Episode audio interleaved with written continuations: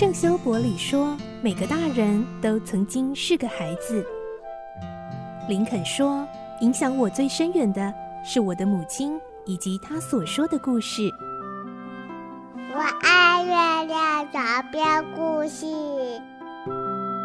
晚安，月亮床边故事。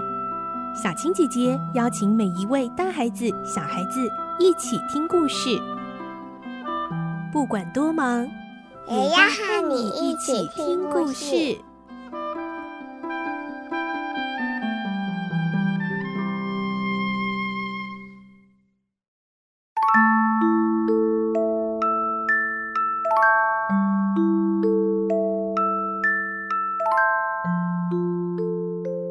晚安，欢迎你和我们一起听故事。我是小青姐姐，我们继续来听《格列佛游记》，今天是二十八集。我们会听到格列佛在飞岛国发现，这里的人虽然身材大小很正常，但是却有个奇怪的现象：有些人常常陷入沉思，然后就需要有拍手在他旁边拍他的脸，才能把他叫起来。飞岛国的人民为什么要沉思呢？他们又在沉思烦恼些什么事呢？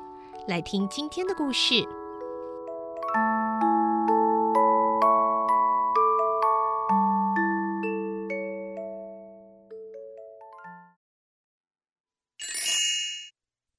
佛游记》二十八集：沉思与拍手。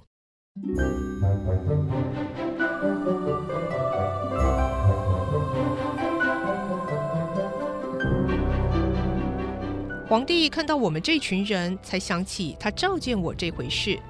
他说了几句话后，马上有一位手拿圆球手杖的年轻人来到我跟前，轻拉我的右耳。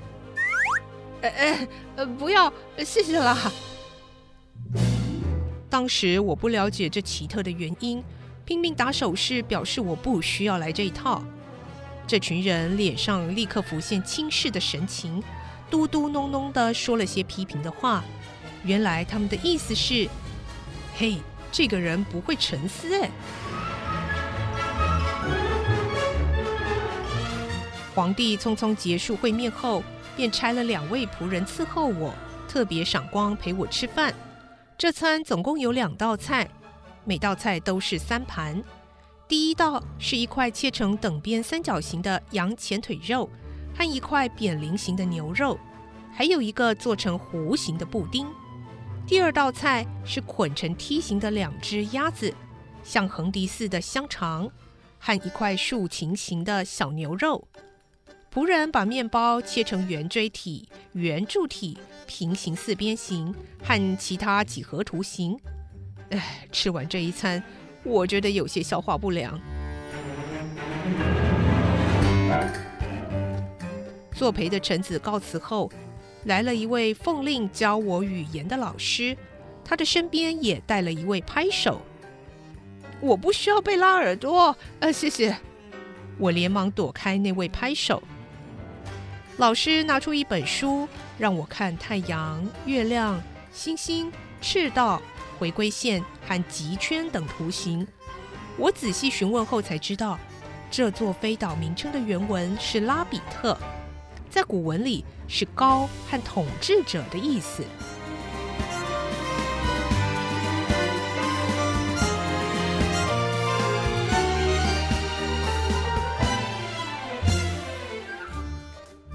凭着过人的记忆力，不用几天，我已经学会一些他们的语言。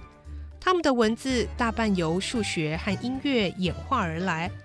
我对音乐并不生疏，数学的根底也不差。因此，慢慢学会了他们的智慧。他们的思想永远和线条、图形有关。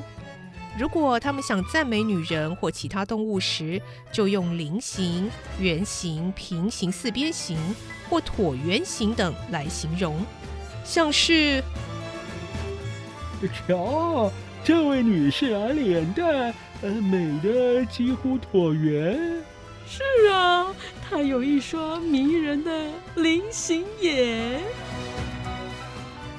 要不然就是使用几何术语或音乐上的艺术名词，绕着圈子描绘一番。但以我旁观者的眼光来看，这种方式对他们的生活一点帮助也没有。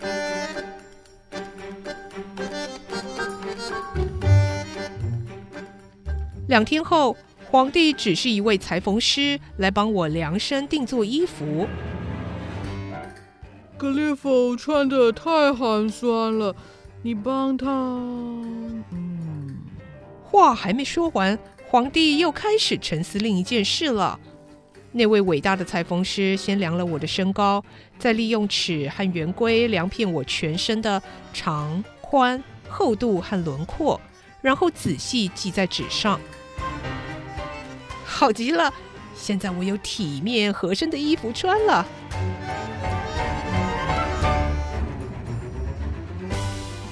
没想到过了六天，裁缝师却带来一件手艺极差的衣服。他眨眨眼睛说：“对不起啊，呃，因为计算时弄错了一个数字，呃，所以衣服做歪了。呵呵。”不但衣服如此，他们的房子也盖得很糟糕。四面墙壁东歪西斜，每个房间里都找不出一个直角。他们的纸上功夫很厉害，可是实作和生活上，我没见过比他们更笨拙的了。虽然他们经常在沉思，但除了数学和音乐以外，他们完全不知道落实和发明的真意。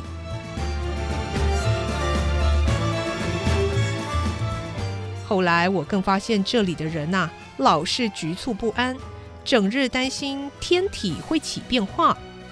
有一天，我忍不住好奇地问那位语言老师：“嗯、你们到底在怕什么呢？”“嗯，很多事情啊都很可怕，呃，比方说，呃，阳光再也不能普照大地了。”“啊，怎么会呢？”“呃，会啊。”地球啊，正一天天接近太阳，呃，经过一段时间，太阳表面啊，就会渐渐的被一种本身发散的气体包围。嗯，老师陷入沉思中，突然他的拍手走过来，轻轻拍了他一下，他才醒过来，继续说。呃，哦，所以啊，阳光啊就不能再照耀地球了。哦，啊，那么还怕其他什么事呢？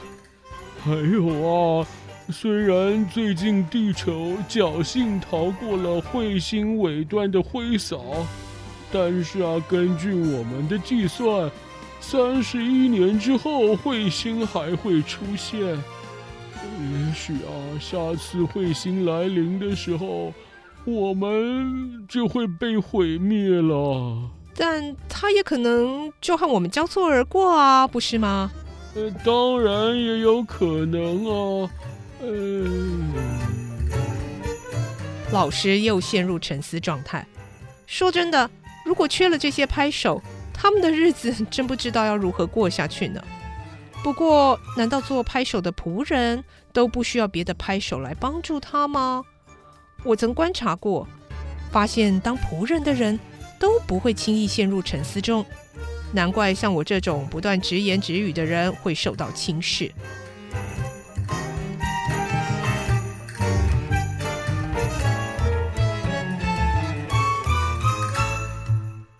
总而言之。这些不一定会发生的危机，已让他们寝食难安，以至于对人生最寻常的快乐都没什么兴趣。现在我也习惯在早上一碰到熟人，就和他们打招呼说：“早安啊，今天的太阳好不好呀？”或是在其他时间里问候这样的话。最近日出和日落的情形有没有什么不同呢？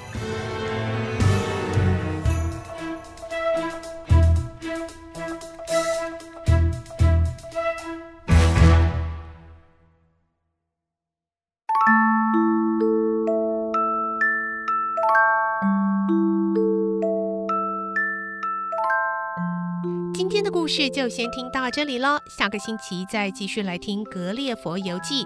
我是小青姐姐，祝你有个好梦，晚安，拜拜。小朋友要睡觉了，晚安。